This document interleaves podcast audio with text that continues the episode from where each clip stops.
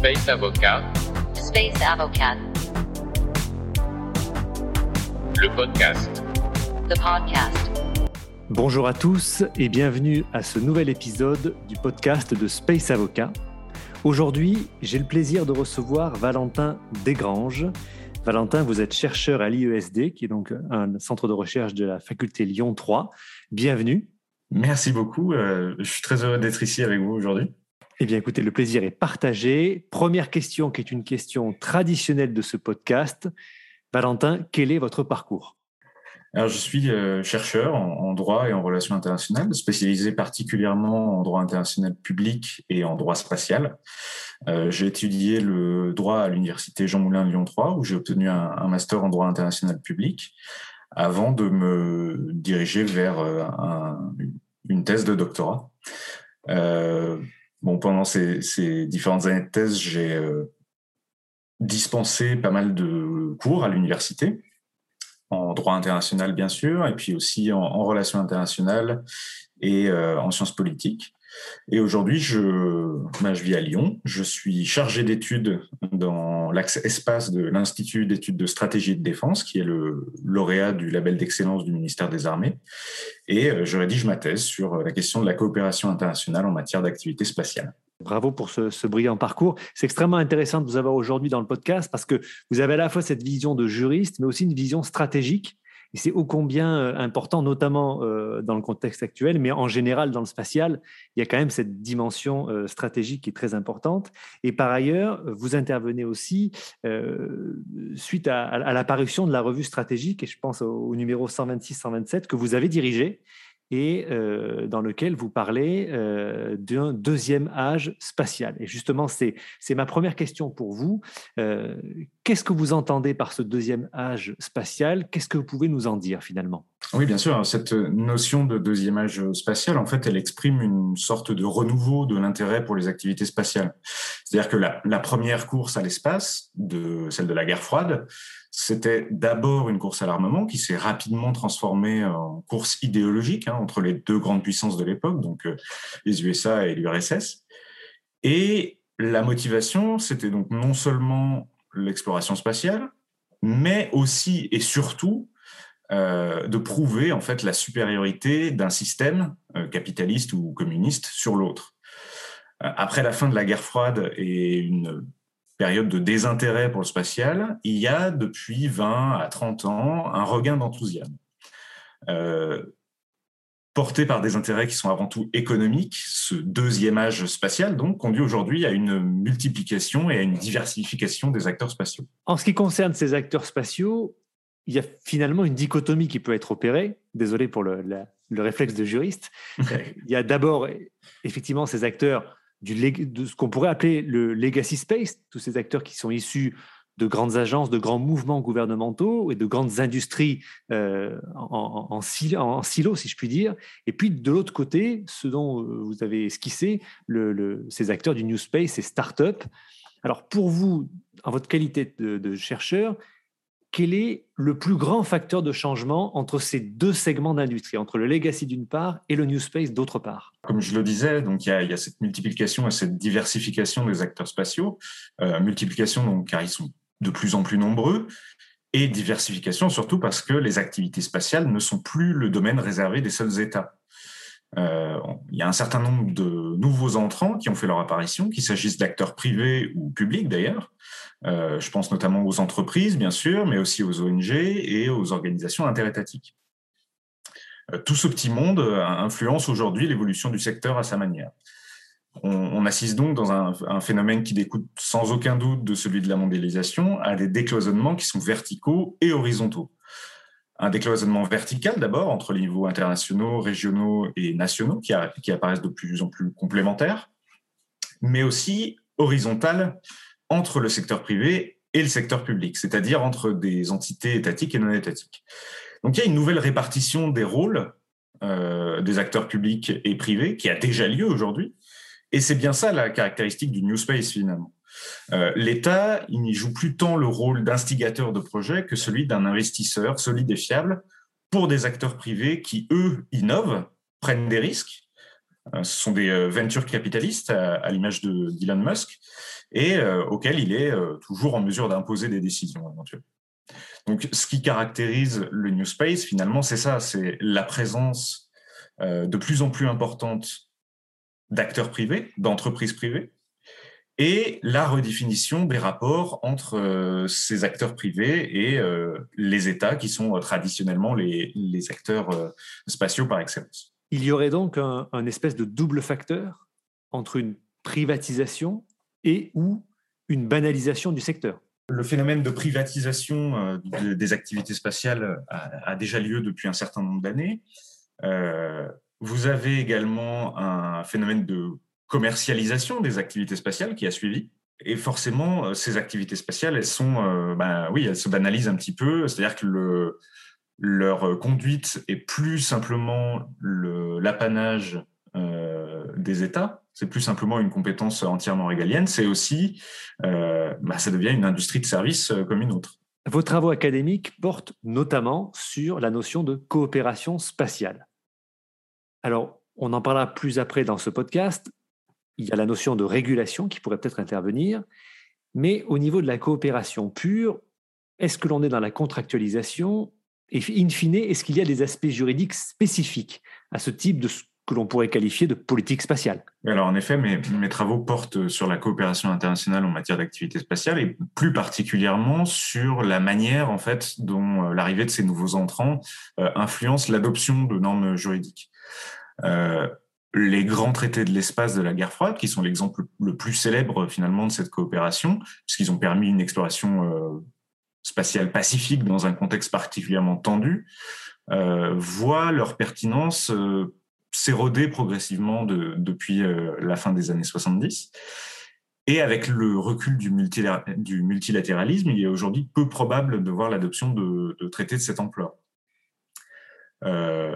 les États se limitent euh, maintenant depuis des années à l'adoption de traités de plus petite envergure qui euh, impliquent que quelques puissances spatiales et qui portent sur des sujets euh, ou des projets spécifiques. Et donc plus question de réglementer l'espace pour tous, alors même que certains sujets l'exigent ou à minima exigeraient de compléter les règles qui sont déjà existantes. Et là, notamment, je passe, je pense à la notion de, de débris spatiaux, d'exploitation de ressources naturelles ou encore euh, d'armes antisatellites. Et à ce titre, les acteurs privés se sont déjà saisis de certains de ces sujets. Euh, par exemple, on peut, citer l'exemple de la Commercial Spaceflight Federation qui a mis en œuvre euh, un intense travail de lobbying auprès du Congrès américain en vue de faire adopter le Space Act de 2015 sous l'administration Obama. Euh, les ONG, les mouvements sociaux transnationaux ont également montré leur euh, volonté de participer à l'élaboration de politiques et de normes internationales sur la base de leur expertise. En matière spatiale, on a assisté ainsi à ces dernières années euh, à une prise de conscience à la fois par les États, la communauté scientifique et la société civile du problème de la pollution des orbites terrestres et de l'urgence d'y apporter une solution. Et ainsi, l'Organisation internationale de normalisation, donc l'ISO, euh, a notamment élaboré des normes pour l'atténuation euh, des débris spatiaux, qui a conduit à l'élaboration des euh, Space Debris Mitigation Guidelines du comité interagence pour les débris spatiaux. bon, si ces guidelines n'ont pas de force contraignante, la plupart des acteurs spatiaux, États comme entreprises, en reconnaissent le bien fondé et les appliquent autant que possible. Les uns parce qu'ils sont les garants de la protection de ce milieu, sur lequel nous dépendons tous aujourd'hui, et les autres parce que les débris représentent à terme un danger pour leur gagne-pain. Donc le droit étatique, aujourd'hui, il se trouve relayé, suppléé, voire même supplanté par d'autres formes de droit et par d'autres acteurs. Euh, il est relayé d'abord, à la fois en amont et en aval, euh, par des accords euh, régionaux d'une part, et également en, aval par des pouvoirs privés économiques, qui, comme vous le disiez, vont former des contrats, qui vont mettre en place des bonnes pratiques, qui vont progressivement s'imposer dans toute l'industrie. le droit étatique, ensuite, il est suppléé par des instruments de droit souple, par exemple, dont la normativité est plus limitée qui ont un caractère surtout programmatique. Mais au vu des enjeux inhérents aux activités spatiales, on peut aisément envisager que l'utilisation de tels outils puisse inciter les États et tous les acteurs spatiaux en général à adopter certains comportements qui, seraient souhaitables tout en ménageant leur susceptibilité.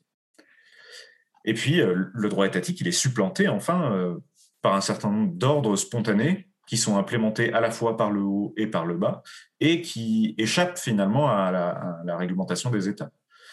Euh, encore une fois, euh, c'est cette notion de, de, contractualisation, du fait que énormément de bonnes pratiques aujourd'hui proviennent euh, non pas forcément de structures publiques, d'acteurs publics, mais bien des entreprises, des ONG, etc. Donc il est essentiel, il me semble, d'avoir une image plus claire hein, de cet écosystème pour en comprendre le fonctionnement et pour l'adapter aux défis qui nous attendent. À vous entendre, on a bien perçu les notions de contractualisation et finalement le soubassement un peu, un peu idéologique, un peu en tout cas euh, philosophique derrière. Cela, c'est la fin de cet ordre juridique hiérarchique au profit de quelque chose qui est un petit peu plus construit en réseau et là, vous voyez où je veux en venir. Je vois la notion effectivement de, régulation. Alors, dans un autre secteur que je connais bien, notamment les, télécommunications, on a vu cette, cet ordre juridique nouveau s'installer, s'implémenter avec succès.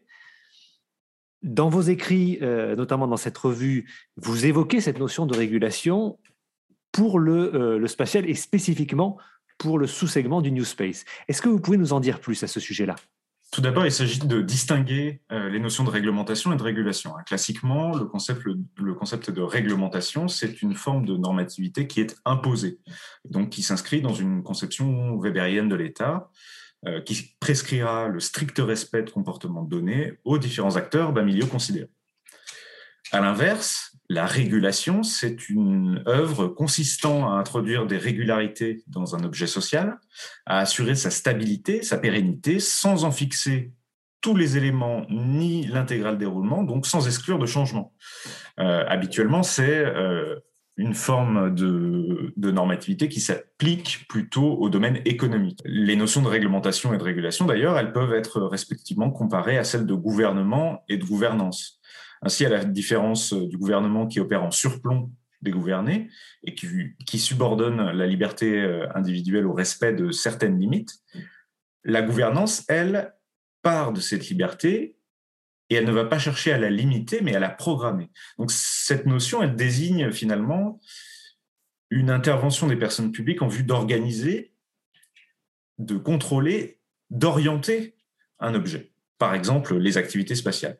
Pour en, on pourra en assurer un, fonctionnement qui serait optimal dans un cadre concurrentiel. Bon, en l'occurrence, les États, qui sont toujours hein, les sujets primaires du droit de l'espace, semblent tout désignés pour, pour remplir ce rôle. Par ailleurs, ce qu'on peut constater, c'est que la, complexification euh, des rapports sociaux, tout comme leur mondialisation, euh, ont fait évoluer le rôle de l'État celui-ci perd de plus en plus en autonomie, je dirais, du simple fait de l'existence en fait d'une interdépendance qui est aujourd'hui indéniable entre les différents acteurs d'une économie globalisée. Donc, il faut souligner euh, la perte d'une partie de l'autorité des États au profit d'acteurs ou d'institutions qui seraient supra-étatiques et régionaux d'une part, et puis d'acteurs et d'institutions non étatiques d'autre part, ainsi que la fin du, monopole euh, étatique de la coercition euh, légitime. Ainsi, là où le, modèle weberien de l'État se caractérisait par euh, cette normativité imposée dont je parlais, la plus grande liberté qui est laissée aux individus dans le paradigme de l'économie de, marché donne aujourd'hui naissance à ce qu'on appelle une normativité spontanée, donc un mécanisme qui serait automatique, euh, décentralisé. Les acteurs non étatiques disposent donc maintenant d'une capacité d'autorégulation, c'est ce dont on parlait tout à l'heure avec les notions de contractualisation et de, de bonnes pratiques, etc., euh, qui leur permet d'adapter eux-mêmes leur comportement à l'évolution de leur milieu, ce qui est euh, essentiel hein, dans des domaines comme le spatial, qui implique à la fois des hautes technologies, mais aussi une recherche constante de l'innovation.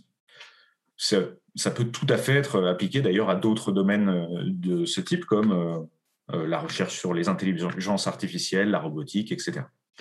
Donc, partant de ces constats, on peut, je pense, imaginer la mise en place effectivement d'un réseau de production de normes euh, de droit spatial qui euh, serait constitué de tous les acteurs précités. Donc, les États, non seulement, mais aussi les organisations internationales, les acteurs privés, euh, comme les entreprises ou les ONG ou les associations, etc. Alors, pour revenir aux aspects plus spécifiques au segment du New Space, on a beaucoup parlé des, des aspects économiques, on a parlé également des aspects juridiques.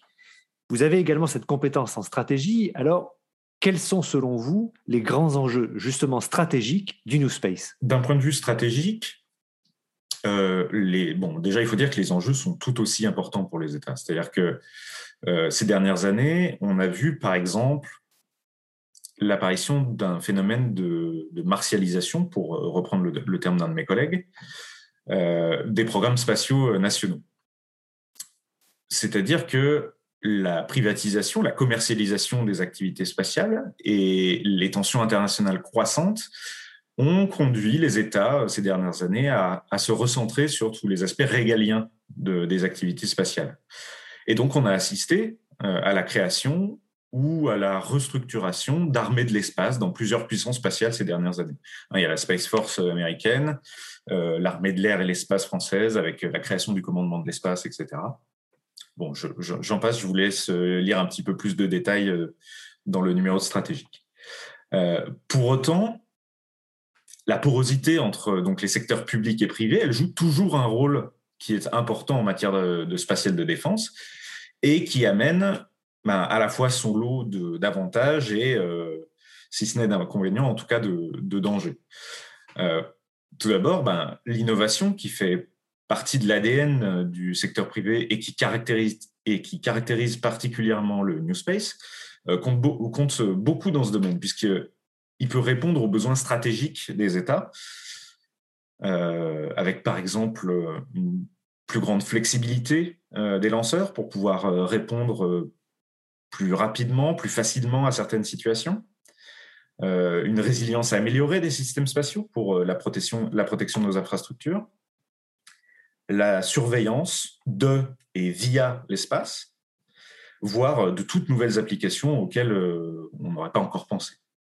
Donc les possibilités sont très nombreuses et peuvent donner un avantage stratégique qui serait indéniable à une puissance spatiale, comme ont pu le faire euh, en leur temps euh, la téléobservation ou la, la géolocalisation. D'un autre côté, cette interdépendance des secteurs privés et publics présente également des désavantages qu'il faut savoir maîtriser. La nature duale civile et militaire, par exemple, de la plupart des euh, satellites français implique un plus grand besoin d'assurer leur protection, puisque plus de, plus de structures en dépendent. Et puis surtout, à une époque où l'interconnexion du public et du privé, mais aussi entre ce qu'on appelle les capacités stratégiques hautes, c'est-à-dire euh, le nucléaire, le cyber, la puissance aérienne, l'espace, bien sûr, euh, à une époque où cette interconnexion, elle signifie une interdépendance hein, de, des différents systèmes de défense euh, via le spatial, toutes les nouvelles formes de, guerre hybride aujourd'hui, elles brouillent la limite du seuil de conflictualité. Et d'ailleurs, le, cas ukrainien aujourd'hui présente déjà plusieurs exemples de, de, ce dont je veux parler. C'est-à-dire que euh, le commandement de l'espace a récemment confirmé euh, des cyberattaques sur des satellites français. En soi, le droit international ne reconnaît pas euh, ce genre d'acte comme un acte de guerre. Mais dans les faits, de tels actes de guerre peuvent effectivement faire partie euh, d'une manœuvre euh, qui servirait à appuyer des opérations au sol et donc faire partie d'une forme de guerre. Donc, D'accord, je me permets de vous interrompre juste là. Donc, si je comprends bien, effectivement, puisqu'on a une extension, entre guillemets, du domaine spatial au travers du New Space, sa privatisation, même sa banalisation, mhm.